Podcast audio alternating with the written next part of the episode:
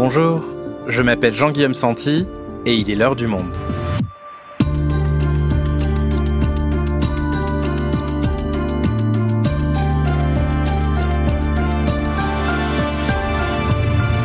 Aujourd'hui, ils ont des centaines de milliers d'abonnés et sont rémunérés par des placements de produits qu'ils font sur leurs différents réseaux sociaux. Ce sont les influenceurs. Mais derrière, la façade d'un nouveau métier qui fait rêver les jeunes se cache des coulisses parfois moins reluisantes. Depuis le clash très médiatisé entre le rappeur Booba et la directrice d'agence Magali Berda, soupçonnée de fermer les yeux sur les arnaques d'influenceurs qu'elle représente, les accusations d'escroquerie se multiplient et certains créateurs de contenu sont dans le viseur de la justice. Une proposition de loi pour encadrer leurs pratiques est d'ailleurs examinée cette semaine à l'Assemblée nationale. On fait le point ensemble avec Pauline Croquet, journaliste au service Pixel du Monde. Influenceur, une loi pour empêcher les arnaques, un épisode d'Esther Michon, réalisation Florentin Baume.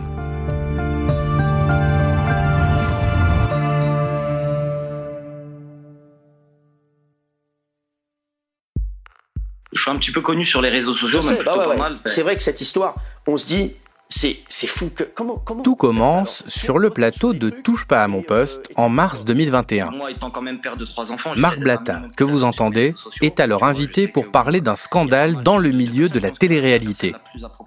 Ce soir-là, celui qu'on appellera Slim, 33 ans, découvre l'influenceur vivant à Dubaï.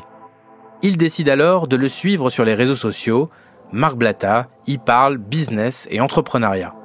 Je me suis vraiment reconnu dans son modèle et euh, je me suis dit, bon, lui, il a plus réussi que moi financièrement. Donc pourquoi pas, si ça peut être une source d'inspiration, pourquoi pas. Dans ses stories, Marc Blatta fait la promotion de son canal de copy trading. Le principe, investir une somme et reproduire, copier des mouvements d'argent effectués par un trader professionnel pour gagner de l'argent. Une pratique légale mais à haut risque. Le slogan de Marc Blatta, copier, coller, encaisser, convainc Slim de se lancer dans l'aventure même s'il n'y connaît pas grand-chose. Le fait qu'il en parle tous les jours, tous les jours sur plusieurs mois, c'est comme si on est hypnotisé par ses stories et on perd un peu la rationalité. Et du coup, je me suis dit pourquoi pas essayer? Donc, je vais déposer euh, les 500 euros minimum qu'il demande pour pouvoir rejoindre son canal VIP euh, de copy trading. Le problème, c'est que psychologiquement, je n'étais pas prêt au trading. Donc, dès que je perdais de l'argent, je voulais me refaire. Donc, c'est pour ça que euh, j'ai continué à déposer de l'argent. Donc, au début, j'ai posé 500 euros, j'ai tout perdu. J'ai redéposé pour pouvoir récupérer ma première mise. Donc, euh, j'ai voulu me refaire. Et au bout, à la fin, j'ai perdu 1500 euros et j'ai décidé d'arrêter. L'histoire de Slim est très proche de celle de Melissa. Elle a 41 ans et espère pouvoir gagner un peu plus d'argent grâce au copy trading. Franchement, j'avais pas besoin d'argent. En fait, c'était euh, plus par curiosité. Je me suis dit, bah pourquoi pas faire un petit resto de temps en temps en plus, ou une sortie en plus pour ma fille, ou un petit peu plus pour les vacances. Mais Melissa perd près de 1000 euros. Elle décide donc d'arrêter. Aujourd'hui, comme Slim, elle estime s'être faite arnaquer par l'influenceur et sa compagne. Sur 20 stories où il dit copier, coller, encaisser, il dit qu'une seule fois qu'il y a des risques. Donc il y a déjà ça et euh, bah, sa pseudo-transparence sur le moment euh, que je pensais transparent, bah, au final je me rends compte qu'il n'était pas transparent du tout et que lui son but c'était pas clairement de nous faire gagner de l'argent comme il le disait si bien pour que sa communauté puisse le suivre sur ses différents projets, mais c'était euh, de s'enrichir euh, tout simplement. Le sentiment que j'ai aujourd'hui, c'est que j'aimerais en fait que justice soit rendue, non pas juste pour moi, mais pour qu'il n'y ait plus d'autres personnes qui se fassent justement avoir, parce que moi, voilà, j'ai investi de l'argent que j'étais prête à perdre, mais il y en a d'autres qui ont perdu beaucoup plus. C'est vraiment pour euh, stopper tout ça. Alors, ces incidents auraient-ils pu être évités? Le législateur peut-il limiter les influenceurs dans leurs pratiques les plus controversées et protéger leurs abonnés?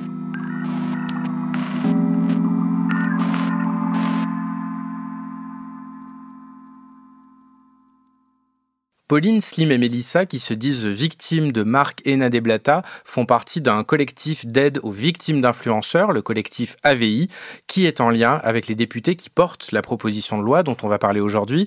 Ce collectif a déposé deux plaintes collectives contre le couple.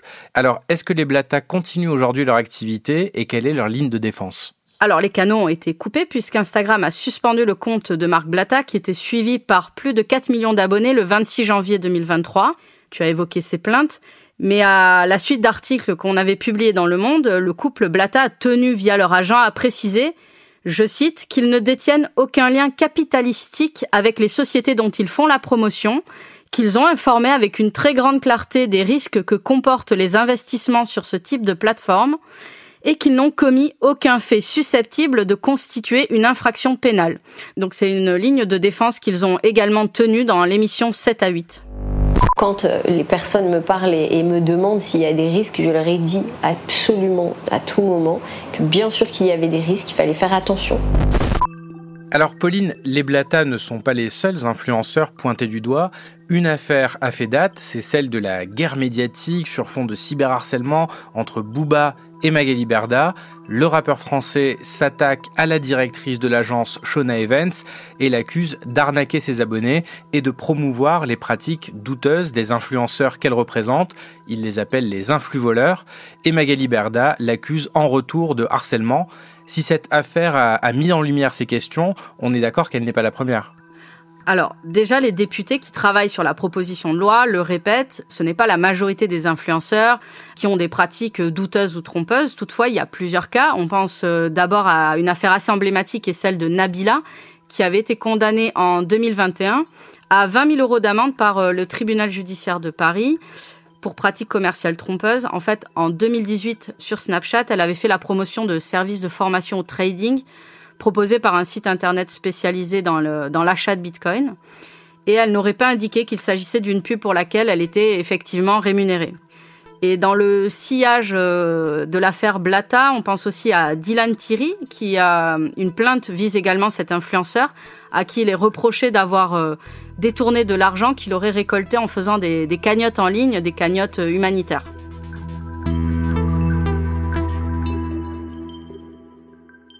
Ok, donc beaucoup d'histoires différentes. Est-ce qu'on peut se livrer, Pauline, à une sorte de classification des différents types de dérives, des pratiques trompeuses des influenceurs? Alors, la créativité des influenceurs, elle est assez euh, connue, mais on peut en tout cas citer un, petit glossaire. Euh, on va avoir euh, les dérives autour du dropshipping. Alors, le dropshipping, ce n'est pas illégal, c'est euh, de la vente sur Internet dans laquelle le vendeur n'est euh, en charge que de la commercialisation et de la vente du produit, ne détient pas le stock. Ce n'est pas une pratique illégale, mais certains intermédiaires, certains vendeurs et influenceurs font n'importe quoi. Parfois la promotion de produits de très mauvaise qualité, de contrefaçon, ou à des tarifs très très élevés alors que le prix du produit euh, était dérisoire. On va avoir la pub pour certains produits financiers, on l'a vu, que ce soit en matière de copy trading, dans le secteur des NFT, des crypto-monnaies. On a aussi la, promotion de produits ou d'actes médicaux dangereux, la chirurgie esthétique, pour l'utilisation de produits cosmétiques dont la provenance n'est pas forcément bien tracée. Vous allez avoir aussi les arnaques au CPF, le compte professionnel de formation. Ça, je suis sûre que chacun d'entre nous a vu euh, euh, passer sur ces réseaux euh, des invitations à dépenser son CPF dans différentes formations plus ou moins douteuses. Et on a aussi euh, la promotion de pratiques à risque, notamment les jeux d'argent. Et on sait c'est particulièrement euh, problématique puisque les jeux d'argent sont interdits au moins de 18 ans, mais que les influenceurs sont très suivis parfois par de jeunes internautes. Et tout simplement, euh, quand l'influenceur ne signale pas toujours le caractère publicitaire de son message, ça peut poser problème. Et est-ce qu'on a une idée aujourd'hui de la proportion de ces dérives? C'est quand même minoritaire au sein des influenceurs? On n'a pas encore beaucoup de retours ou euh, d'études sur la question de chiffres. Toutefois, la Direction générale de la concurrence, de la consommation de la répression des fraudes, qui est un peu le, gendarme finalement euh, de ces pratiques, euh, a publié une enquête sur les influenceurs et elle met en lumière un nombre important d'influenceurs qui seraient en anomalie. 6 influenceurs sur 10 ne respecteraient pas en effet la réglementation sur la publicité et les droits des consommateurs. Mais c'est un chiffre qu'il faut quand même nuancer euh, parce qu'ils sont issus d'un panel d'influenceurs qui sont déjà dans le radar des autorités. Donc on s'imagine que ce sont déjà des gens avec des pratiques euh, qui sont remises en question. Et ce n'est certainement pas euh, le gros des 150 000 influenceurs supposés être sur le territoire français.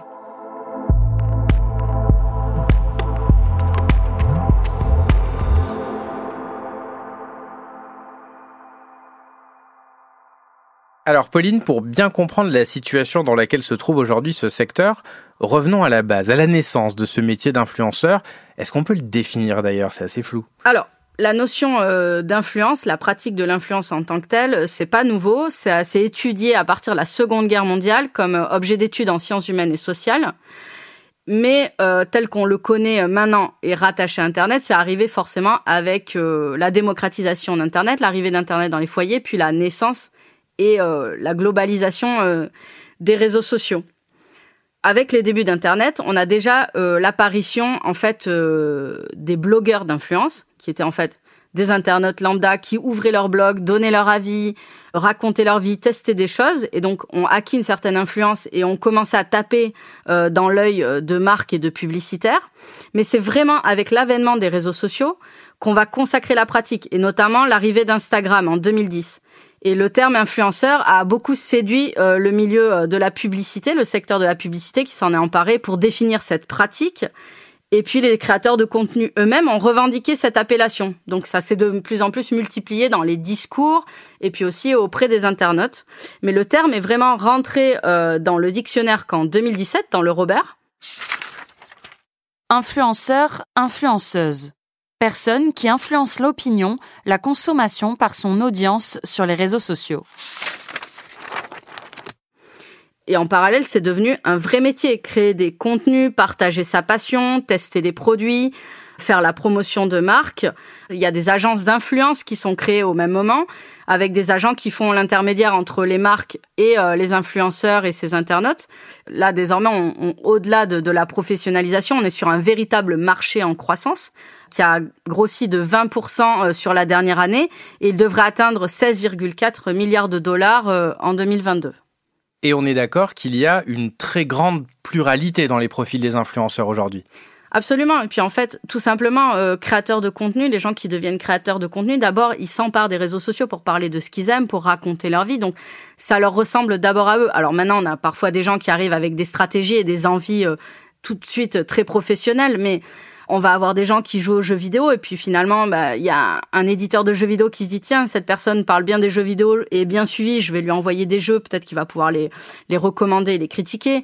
On va avoir des personnes qui adoraient euh, le maquillage et la cosmétique qui finalement bah, deviennent euh, des ambassadrices de certains produits et donc euh, il n'y a pas de classification, il n'y a pas de typologie des influenceurs parce qu'en fait il y a autant de types d'influenceurs qu'il n'y aurait de de passion, mais effectivement, il y a quand même un secteur qui est un petit peu à part chez les influenceurs. Ce sont ceux qui ont d'abord euh, gagné une notoriété à la télévision, dans la télé-réalité, et qui ensuite se sont déportés sur les réseaux sociaux et sont devenus des agents euh, d'influence et puis des relais euh, marketing.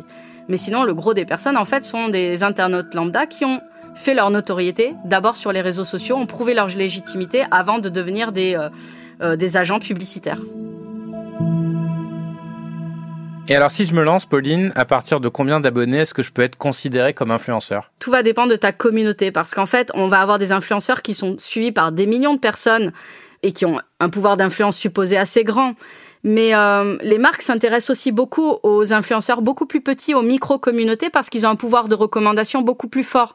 Si par exemple on est spécialiste, je sais pas moi, de, de matériel IFI, et qu'on est suivi que par quelques milliers de personnes, mais que dès qu'on recommande un produit, les gens se précipitent pour l'acheter, ça peut être très intéressant. Et donc pour bien expliquer comment ça marche, un influenceur donc a d'autant plus de poids qu'il a d'abonnés sur les réseaux. Alors euh, soit beaucoup d'abonnés, soit peu d'abonnés, mais susceptibles de, consommer comme tu nous l'expliquais. Les marques ensuite approchent donc les influenceurs à qui ils proposent une rémunération contre une mise en avant de ce produit euh, sur les réseaux sociaux.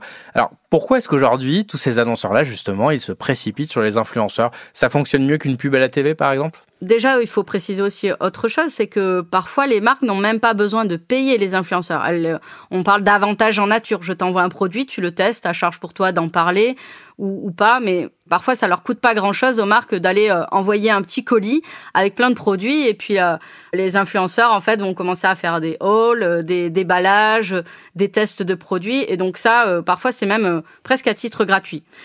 Et en fait, ça marche particulièrement bien parce que les gens se reconnaissent dans les influenceurs. Ce sont des gens, on, a l'impression qu'on les connaît, on se sent proche d'eux, on les a au creux de notre main dans le téléphone, on les suit tout le temps, ils nous ressemblent. Souvent, c'est des gens qui ont un parcours de vie qui peut être similaire au nôtre. On a l'impression que c'est un succès accessible. Et euh, j'ai échangé avec une euh, maîtresse de conférence de l'université Paul Valéry euh, Montpellier 3 qui s'appelle Stéphanie Marty. Et elle, elle développe un concept qui me paraît très intéressant pour décrire l'activité des influenceurs. C'est le story living. Selon elle, les influenceurs vont au-delà du storytelling classique, de tout ce qu'on voit à l'œuvre dans les spots publicitaires classiques ou dans les placements de produits conventionnels. Pour elle, leur récit s'établit en fonction de quatre propriétés. Petit 1, tout simplement, ce sont les contenus qui vont créer les posts, les vidéos qu'ils font sont ancrés dans un quotidien. On les voit chez eux, on les voit dans leur chambre, on les voit euh, dans leur voiture. Donc on se sent très proche de ça. Ensuite, petit 2, le contenu est expérientiel. Ils se montrent en train de consommer les choses. On les voit startiner de crème, manger des gâteaux, euh, on les voit même faire des tests parfois un peu plus alambiqués. Du coup, je termine cette journée en me préparant avec vous. C'est surtout une télé très pratique avec. C'est euh, le seul geste que j'ai en ce moment, euh, le soir avant de me coucher. de faire cuire le saumon au Je suis de près cette marque. Vous avez jusqu'à 85 euros sur vos 4 premières box. En trois, leurs produits n'ont pas l'air d'être des publicités, on dirait vraiment des contenus faits maison, ça paraît très spontané. Et donc, petit 4, leurs posts, leurs placements de produits sont très ludiques. Ils font souvent des jeux concours, euh, ils proposent de partager, euh, ils vous demandent votre avis, ce qui fait que les gens sont très sollicités. Et quand on nous demande un, un avis, on se sent concerné, on se rapproche. Donc il y a une proximité qui est établie entre l'influenceur et les consommateurs qui n'a pas d'égal dans la publicité classique. Donc on a vraiment l'impression d'avoir affaire à nos amis, sauf que parfois nos sens sont un peu brouillés. Ce sont peut-être, on a peut-être l'impression que ce sont des amis, mais ce sont aussi des amis qui essayent de nous vendre des trucs.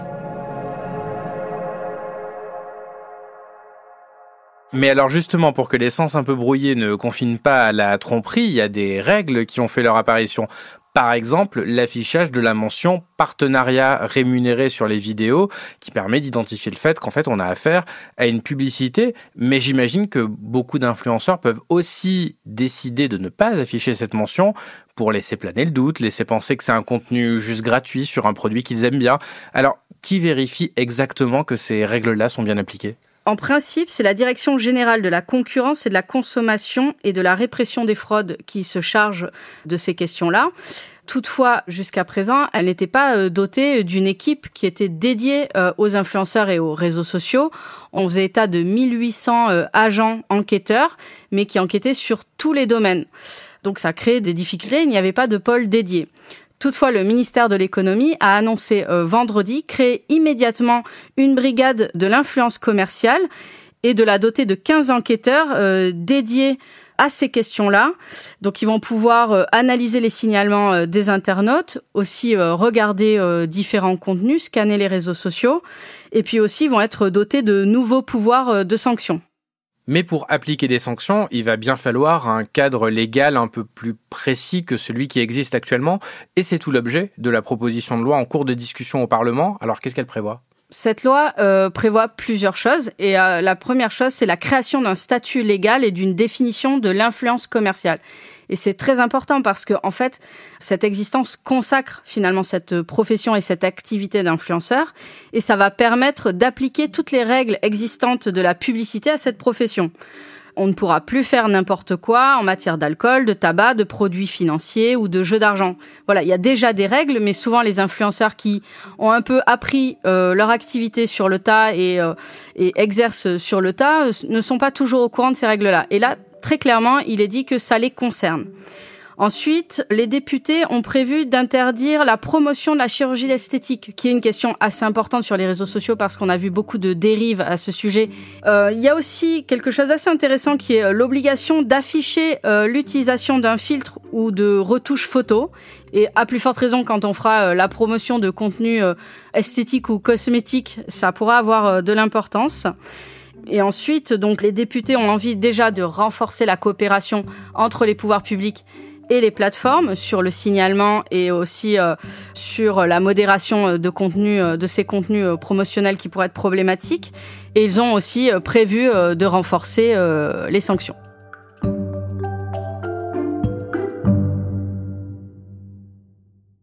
Et est-ce que ce texte a des chances d'être adopté dans une Assemblée nationale qui est assez divisée ou est-ce qu'il fait consensus? Plusieurs députés avaient euh, déposé une proposition de loi sur le sujet et ils ont accepté de la retirer au profit du texte qui est examiné cette semaine, qui est porté par Arthur Delaporte du Parti socialiste et Stéphane Vogetta du Parti Renaissance. Ces deux rapporteurs soulignent un vrai travail transpartisan, de concorde, qui est assez rare, surtout en ce moment euh, en plein cœur de débats houleux sur la réforme des retraites et ils ont collaboré avec une trentaine de députés issus de différents groupes politiques pour euh, élaborer euh, ce texte. Donc cette proposition de loi a d'ores et déjà été adoptée en commission des affaires économiques le 22 mars, donc on peut dire qu'elle est en bonne voie d'adoption. Merci beaucoup Pauline. Merci Jean-Guillaume.